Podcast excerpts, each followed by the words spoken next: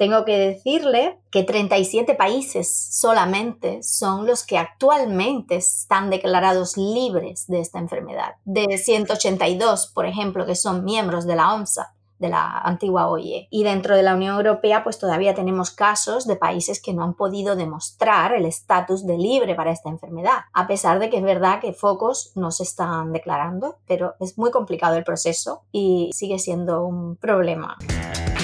Bienvenidos a Porcicast, una línea directa con los principales referentes en el sector porcino español. Síguenos en redes sociales y Spotify para tener acceso a información de calidad, continua y de acceso gratuito.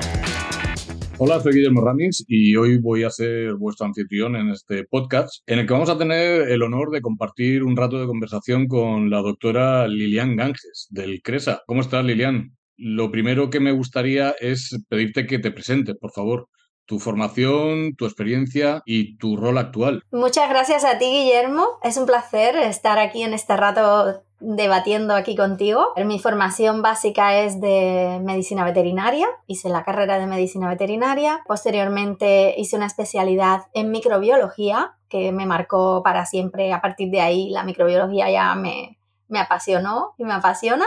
Y luego em, me he especializado en enfermedades transfronterizas, principalmente que afectan al, al porcino, al cerdo y a otras especies, pero al cerdo principalmente. Hice un doctorado, el doctorado en biología molecular y bioquímica en el Centro de Biología Molecular Severo Ochoa en la Universidad Autónoma de Madrid y por eso tengo una formación un poco multifacética, un poco cóctel aquí de cosas para ver las cosas de diferentes perspectivas. Y la experiencia actual es eso, pues soy investigadora principal en el Instituto de Investigación y Tecnología Agroalimentarias de la Generalitat de Cataluña, el IRTA, dentro del IRTA en el programa de Sanidad Animal, CRESA, que es el Centro de Investigación en Sanidad Animal aquí en Bellaterra, en el campus de la UAB, y, bueno, además soy investigadora principal, aquí ya lo he dicho, en peste porcina clásica y otras enfermedades transfronterizas o víricas que puedan estar relacionadas con la PPC. Y soy experta de la OMSA, que es la Organización Mundial de Sanidad Animal, en PPC. Pues ya que eres una experta en, la, en peste porcina clásica de, de la Organización Mundial de Salud Animal, pues vamos a hablar precisamente de eso, porque en los últimos cinco años, pues parece que la peste porcina africana nos ha mantenido en jaque, sobre todo con esa gran explosión de toda Asia, el Cáucaso, Europa del Este, y mm, creo que nos ha hecho creer que la peste porcina clásica ha desaparecido. Y no es así, ¿no? Cuéntanos, ¿por qué la peste porcina clásica sigue siendo uno de los patógenos mayores, una de esas grandes enfermedades eh, monofactoriales que, mantienen en jaque a, a los sistemas de vigilancia de salud animal en todo el mundo? Pues sí, tienes toda la razón. Esa ha sido una percepción un poco que no es correcta, pero sí que parece que ha sido una idea que se ha podido dar, que no, ya no tenemos este problema y, todo lo contrario. Es, eh, bueno, la PPA, la peste porcina africana, claro, al ser la novedad y una reemergencia en muchos sitios, pues claro, ha desatado todas las alarmas, pero no hay que dejar de, eh, de preocuparse y ocuparse de los viejos enemigos como entre ellos la PPC, la peste porcina clásica, que también es una transfronteriza que afecta al sector porcino fuertemente. Sigue siendo una enfermedad endémica en muchos países del sudeste asiático. De hecho, sigue, siguen habiendo brotes en Rusia, y tenemos países de la Unión Europea con cercanía que tienen frontera con Rusia y esto es un problema constante eh, de, establecer medidas y programas de, de vigilancia para, para estar dentro del control de lo que es esto. En Latinoamérica es un problema constante. En muchos países sigue siendo endémica. Es verdad que existe una vacuna y a pesar de que es una de las enfermedades que más hemos estudiado, sigue siendo un problema grave porque se estima que tanto por, por, focos o por vacunación, que también es un gasto económico y un problema de manejo para lo que es la industria porcina y que cuesta muchísimo un programa de vacunación para controlar la PPC, pues casi que un 60% de la cabaña porcina mundial se ha visto y se ve afectada hoy día por peste porcina clásica, aunque no se declaren focos activos. Tengo que decirle que 37 países solamente son los que actualmente están declarados libres de esta enfermedad. De 182, por ejemplo, que son miembros de la OMSA, de la antigua OIE. Y dentro de la Unión Europea, pues todavía tenemos casos de países que no han podido demostrar el estatus de libre para esta enfermedad, a pesar de que es verdad que focos no se están declarando, pero es muy complicado el proceso y sigue siendo un problema. Veo que nos has hecho una imagen perfecta de cómo está la situación de, la enfermedad en el mundo. Fíjate, yo cuando empecé en esto me acuerdo que los tres, las tres grandes enfermedades que daban un miedo terrible era la, la africana, la clásica y la aftosa. Y esto era porque se acababan de erradicar en España hacía muy, muy, muy poquito tiempo. Y luego la clásica, curiosamente, volvió. Te voy a hacer una pregunta fuera de programa. ¿Qué posibilidades ves tú de que vuelva a aparecer alguna vez o en breve la, la clásica en España? ¿Qué me dices? Bueno, es una pregunta complicada porque, a ver, no sabemos, no tenemos una, ¿no? Pero mm. como es una enfermedad que sigue, es un virus, bueno, es una enfermedad que se genera por un virus que sigue circulando en muchos sitios. De hecho, se me olvidó comentarte que Japón actualmente tiene una situación complicadísima de peste porcina clásica y el problema fundamental en la cabaña porcina es la PPC, no la PPA, que vino, eh, vino no se sabe todavía que o de China o de eh, Rusia, tiene un genotipo allí que circula en ambos en ambos sitios, tanto en China como, aunque en China no se había declarado en aquella época ningún foco, pues vino desde allí. O sea, estos son eh, la globalización y el fenómeno que tenemos hoy día para todas las demás enfermedades, pues también elevan un poco el riesgo que hay de que pueda aparecer en un lugar a causa del propio hombre, ¿no? De, nosotros, de nuestro comportamiento hoy día y de todo este fenómeno. Y, claro, esto, pero aquí en España estamos, eh, trabajamos muchísimo en los programas de vigilancia acorde a las normativas eh, que establece eh, la Organización Mundial de Sanidad Animal, porque al ser una transfronteriza de declaración obligatoria, pues existe, está el manual de la OIE, la OMSA y el Código Terrestre y el Ministerio de Agricultura, pues sigue toda esta normativa y establece toda una eh, legislación, está, igual que fiebre aftosa y, PPA, eh, que hay que cumplir y, existe un programa de vigilancia obligatorio que se sigue estrictamente que ayuda bastante ¿no? a que se pudiera en algún momento, si sucede, o sea, no se ha dejado de hacer nunca. Aunque es verdad que el riesgo que tenemos puede ser más elevado ahora para PPA, porque está más cerca ¿no? el tema. Pero es un virus RNA que tiene una tasa de transmisión muy elevada, más que la PPA, bastante más, y que necesita una cobertura de vacunación para que la controles, la enfermedad, de más de un 90% de la cabaña por sí. Es casi parecido al coronavirus en, cobertura de vacunación que se requiere.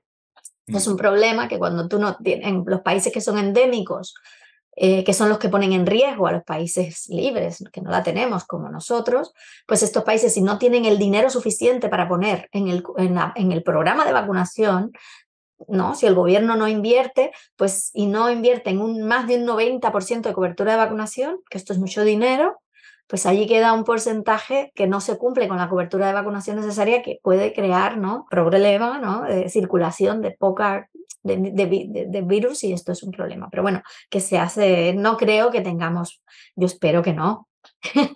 Esperemos, que no. Sería muy paradójico que con el miedo que le tenemos ahora a la africana nos aparezca. Pero venga la otra y dice, ¿qué es esto? Mira, eso le pasó a los japoneses que esperaban PPA y al final le salió PPC. Fíjate. y, al principio. Y en un país insular, no te digo nada. Sí, sí, sí. Cuéntanos que sabemos de, los mecanismos que están implicados en la patogenicidad de este virus, porque sabemos que hay distintas patogenicidades, distintas cepas. Yo, imagino que esto ha cambiado mucho cuando, cuando yo empecé hablábamos de cepas lentógenas y demás. Cuéntanos algo de los mecanismos de patogenicidad, por favor. A ver, mira, eh, mecanismos básicos están estudiando, está, es un tema que también para PPA y para fiebre aftosa están todavía, tenemos proyectos de investigación para eh, estudiar estos, los mecanismos implicados en la patogenicidad del virus, para que se desarrolle, el virus tiene un tropismo por las células del sistema inmune, muy grande. Entonces, claro, el sistema inmune es muy complejo, intenta, por un lado, defenderse y, tirar con todos los cohetes allí cuando ve virus y, crea de esta manera eh, lo que es las, formas muy agudas, porque a veces no es más que una forma exacerbada de que, que tiene el sistema inmune de responder frente a las cepas determinadas Y entonces, estas son formas letales que a veces se mueren los animales en ausencia de ningún tipo de lesión. Los animales se mueren de forma por cytokine storm, que es muy parecido a mm. lo que se ha leído de coronavirus que puede pasar. Entonces, entonces la, enfermedad se desarrolla, depende de muchos factores, ¿no? De la interacción que tiene el virus con el hospedador, porque depende mucho del sistema inmune. Entonces, en dependencia de este tipo de interacción, pues se pueden desarrollar formas que van desde las más agudas a las más leves, a las más atenuadas. O sea, el virus pasa por todo este tipo de formas de alta patogenicidad, de moderada y de baja, porque quiero decir, la enfermedad se desarrolla de esta manera porque el virus, bueno, tiene cepas de diferente naturaleza. Existen cepas de alta virulencia, cepas de moderada virulencia y de baja virulencia las de baja virulencia también son un problema, porque parece que no tienen, que, no desarrollan nada, pero a la larga te están desarrollando formas crónicas e inaparentes que son las que pueden pasar a un inicio desapercibidas de los diagnósticos clínicos y de las sospechas, y entonces mm, pueden ser las formas peligrosas que ayuden a diseminar el virus. Entonces, este virus tiene una característica, los pestivirus, que el virus de la peste porcina clásica pertenece al género pestivirus, de la familia Flaviviridae, pues los pestivirus generan formas de persistencia. Y las formas de persistencia son desarrolladas básicamente por las formas de moderada y de baja virulencia, porque las de alta virulencia, mm, las de alta patogenicidad, pues es muy aparatoso, es lo típico, ¿no? Que se ve que, que los animales tienen hemorragias y se mueren muy rápido. Esto es lo más fácil, aunque parezca lo más difícil, ¿no? Para los animales sufrirlo, ¿no?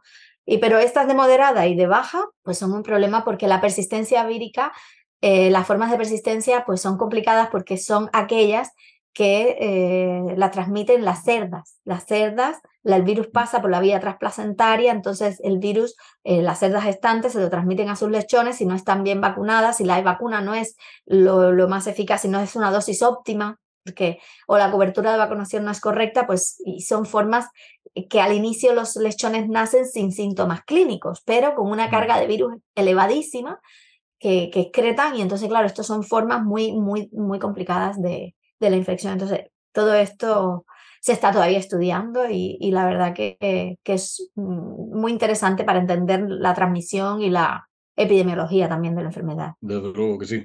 Antes nos has hablado de que es necesaria una cobertura del 90% de, de, de, vacunación en el colectivo de cerdos eh, para más o menos estar seguros de que se va a reducir o se va a cortar esa transmisión eh, vírica.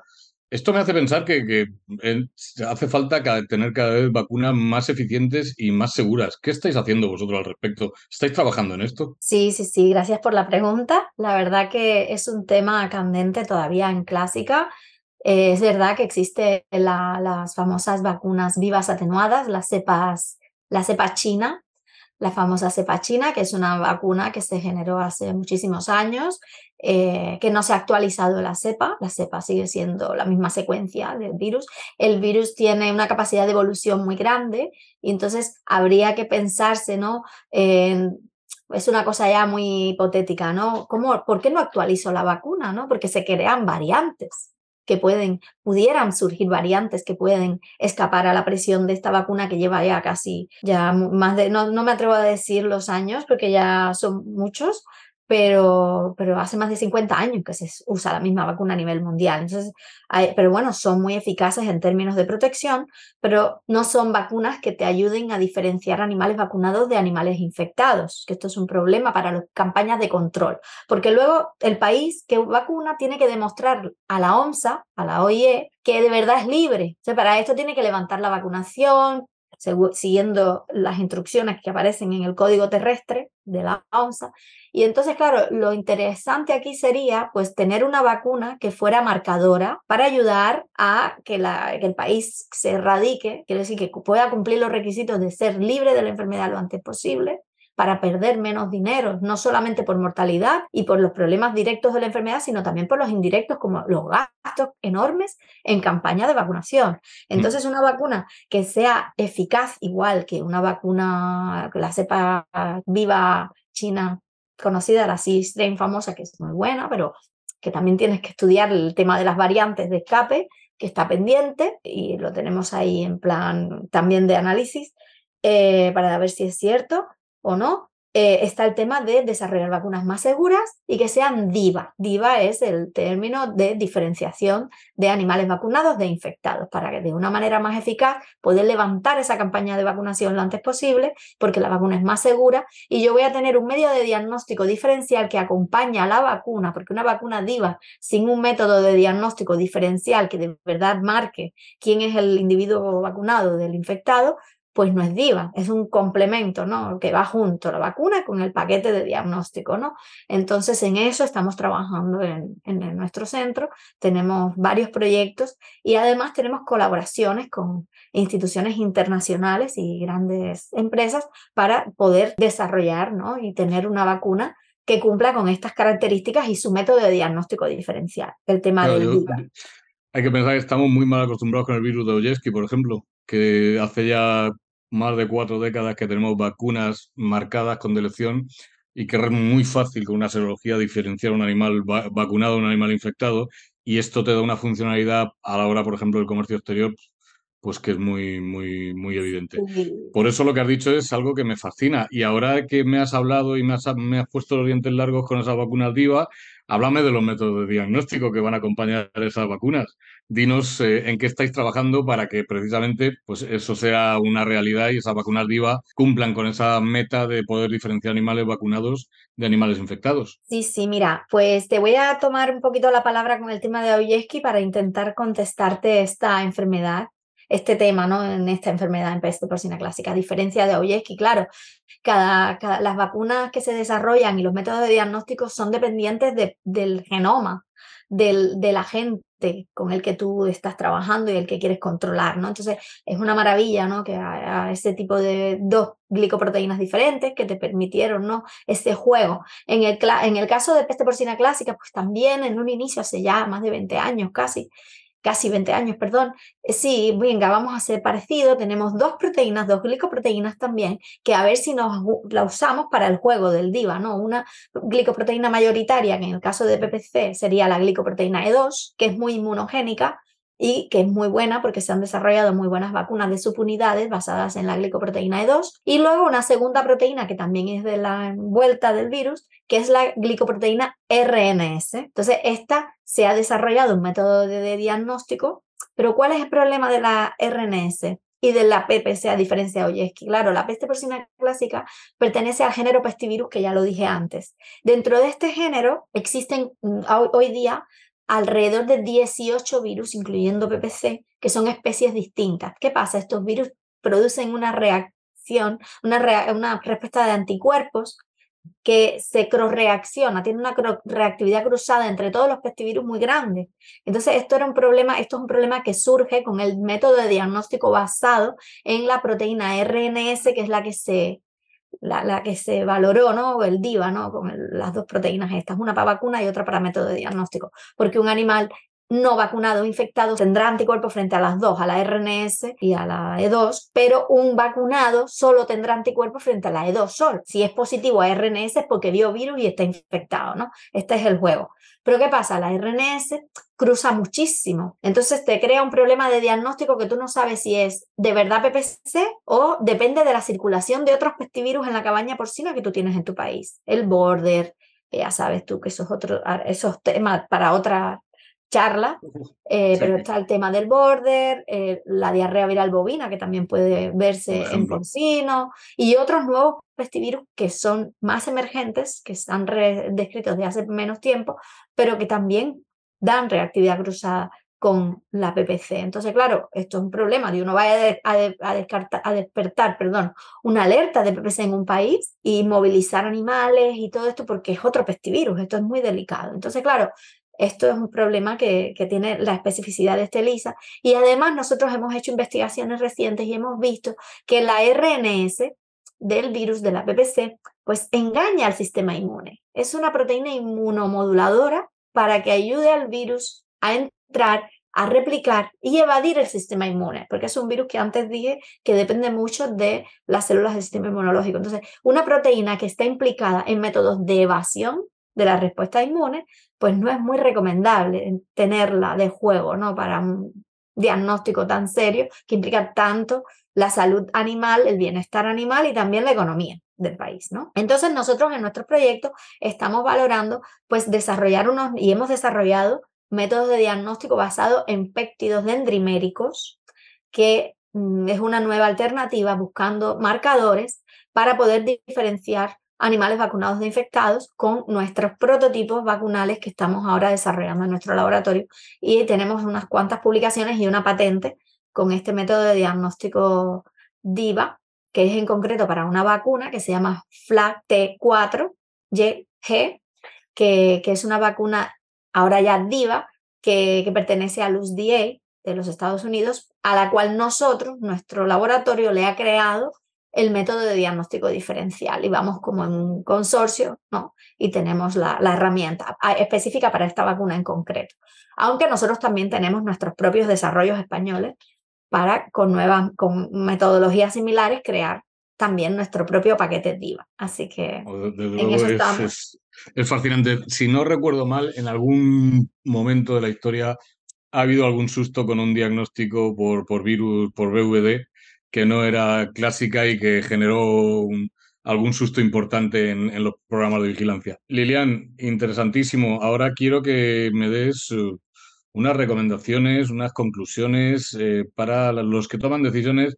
Yo te voy a dar una entradilla. Me imagino la bioseguridad aquí tiene mucho que decir, pero danos unas recomendaciones para mantener esta enfermedad lejos de nuestra casa todo lo que podamos.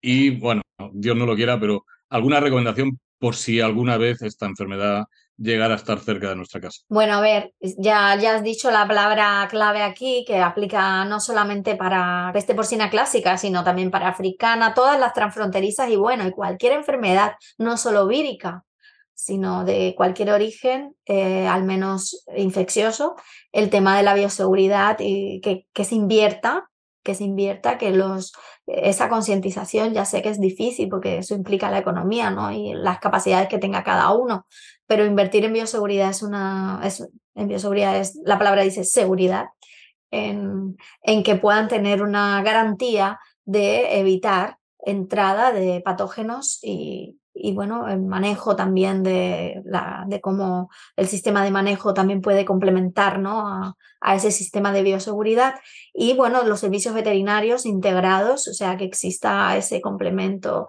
de los servicios veterinarios con el sistema de, de, de oficiales, ¿no? no solamente el privado, sino el sistema oficial, porque estas son enfermedades de declaración obligatoria que tienen una repercusión luego muy grande y lo primero que hay que hacer es, pues ante una mínima sospecha, pues es ese es, eh, eh, eh, es, hacer diagnóstico de, de, de, sospechas. Una sospecha no significa que tienes un foco, es simplemente lo que está normalizado. Es, a veces pienso, no, es que si digo que tengo una sospecha, ya eso es mal, ¿no? Al revés, lo vemos en la OIE y en, a nivel de, de los sistemas de diagnóstico, eso es una maravilla que tú investigues, en, te crees el hábito de activar una sospecha en tu sitio, en tu, en tu granja, en, en, el, en el sistema donde tengas tu, o en las granjas que tienes en, eh, que lo investigues, que luego no te va a dar PPC o te puede decir lo que sea que puedas tener circulando, ¿no? Que se haga diagnóstico y que se mande lo antes posible y que no es PPC eh, o el cuadro típico de enfermedad aguda que tiene hemorragias. Eh, se puede perder muchísimo tiempo pensando que tienes una enfermedad que no es de declaración obligatoria y cuando vienes a ver sí que es porque es una enfermedad que también puede generarte neumonías, que, a veces lo que te entra de un país no libre, que es lo que te pone en riesgo a ti, es un virus de baja patogenicidad hasta que coge fuerza. Entonces, mm. no se puede eh, menospreciar y, siempre hay que tener en cuenta, ¿no? Y ahora mismo las sospechas que se estén evaluando de africana, pues están haciéndose también para PPC, porque es obligatorio que se va, eh, investiguen las dos. Le, pondré, le pongo el ejemplo, en República Dominicana eh, perdieron más de cuatro meses o un tiempo bastante importante porque ellos son endémicos de PPC. Aquí no es el caso, pero en un país endémico de PPC creían que lo que tenían era PPC, no lo investigaron y, lo que tenían allí de africana era muchísimo. Te puede pasar lo contrario que le pasó a Japón, que pensaba que tenían, que lo que les había entrado era PPA y preocupados y al final era clásica.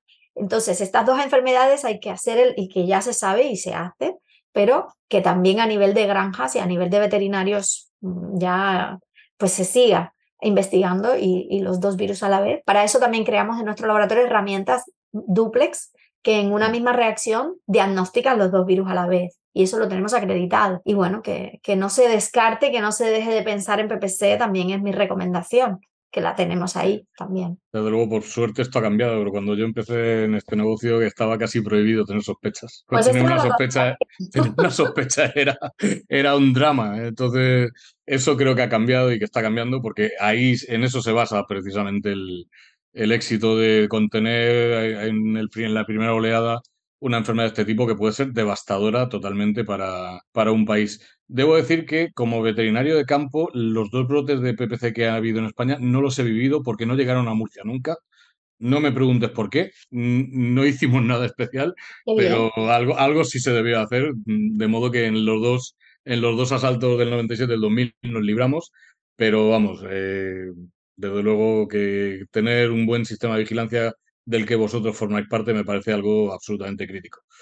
Para terminar, Lilian, estoy disfrutando muchísimo, estoy aprendiendo mucho contigo, pero para terminar necesito que, que nomines a alguien, que nomines a alguien que se siente donde estás tú para que le hagamos un podcast sobre algún tema relevante que a ti te apetecería escuchar en un podcast. Bueno, pues es, la verdad que es difícil, eh, eh, lo tengo que reconocer porque es que somos y cada vez más investigadores, especialistas que estamos preocupados por estos temas y es muy eh, difícil.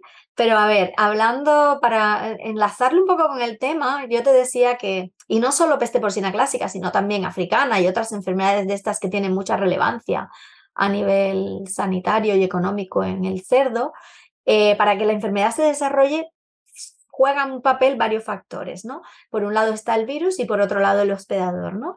Pues me gustaría pasar la la historia al lado del hospedador, ¿no? Que también es importante porque no solamente por ser experto trabajando con el virus solo voy a entender bien la enfermedad, también hay que entenderla desde la perspectiva del hospedador, ¿no? Y mi nominación sería para una investigadora que, que lleva muchos años trabajando en genética porcina y que está buscando nuevos marcadores eh, genéticos que produzcan, por ejemplo, un cerdo que sea capaz de producir muchas inmunoglobulinas para que sea más resistente a enfermedades y buscar marcadores que te permitan detectar este tipo de, de perfil sin hacer ninguna selección genética, simplemente encontrar los marcadores y saber dónde yo tengo que ver para que saber qué tipo de genética tengo, ¿no? Y, y cómo, ¿no? ayudar a, evitar enfermedades de esta manera. Entonces, mi, nominación sería para la doctora María Ballester, que es investigadora también de, de nuestro, no del, del centro donde yo estoy, pero ella también es del Instituto de Investigación y Tecnología Agropecuaria, eh, Agroalimentaria del IRTA, del programa de genética. Así que no sé si te gusta la idea. Me parece una, una nominación fantástica, porque además siempre estamos pensando en el patógeno y nos olvidamos que si no hay un, un hospedador con unas ciertas características, el patógeno es incapaz de, hacer nada. Así que, pues te veo, te veo muy simétrica. ya, que, tú te encargas del virus, nominas a alguien que se encarga de encontrar esos cerdos con menos sensibilidad a esos virus. Me parece una idea magnífica. Lilian, hemos disfrutado muchísimo contigo, hemos aprendido muchísimo. Insisto que le has dado vida a algo que creemos que está escondido, pero que sigue siendo un patógeno mayor y una amenaza constante. Y solo me queda pues agradecerte que hayas querido compartir este rato con nosotros y que hayas compartido tu conocimiento, que insisto, me ha parecido espectacular. Muchísimas gracias, Lilian. Muchas gracias a vosotros y espero que sí, que vamos a seguir preocupados no solamente por lo que tenemos allí delante, sino por todo, porque no se sabe. Así que gracias a ti y a todo vuestro colectivo y ha sido también un placer. Si te gustó este episodio, no dejes de compartirlo con otros profesionales para que más personas puedan tener acceso a la palabra de los principales referentes en el sector porcino español.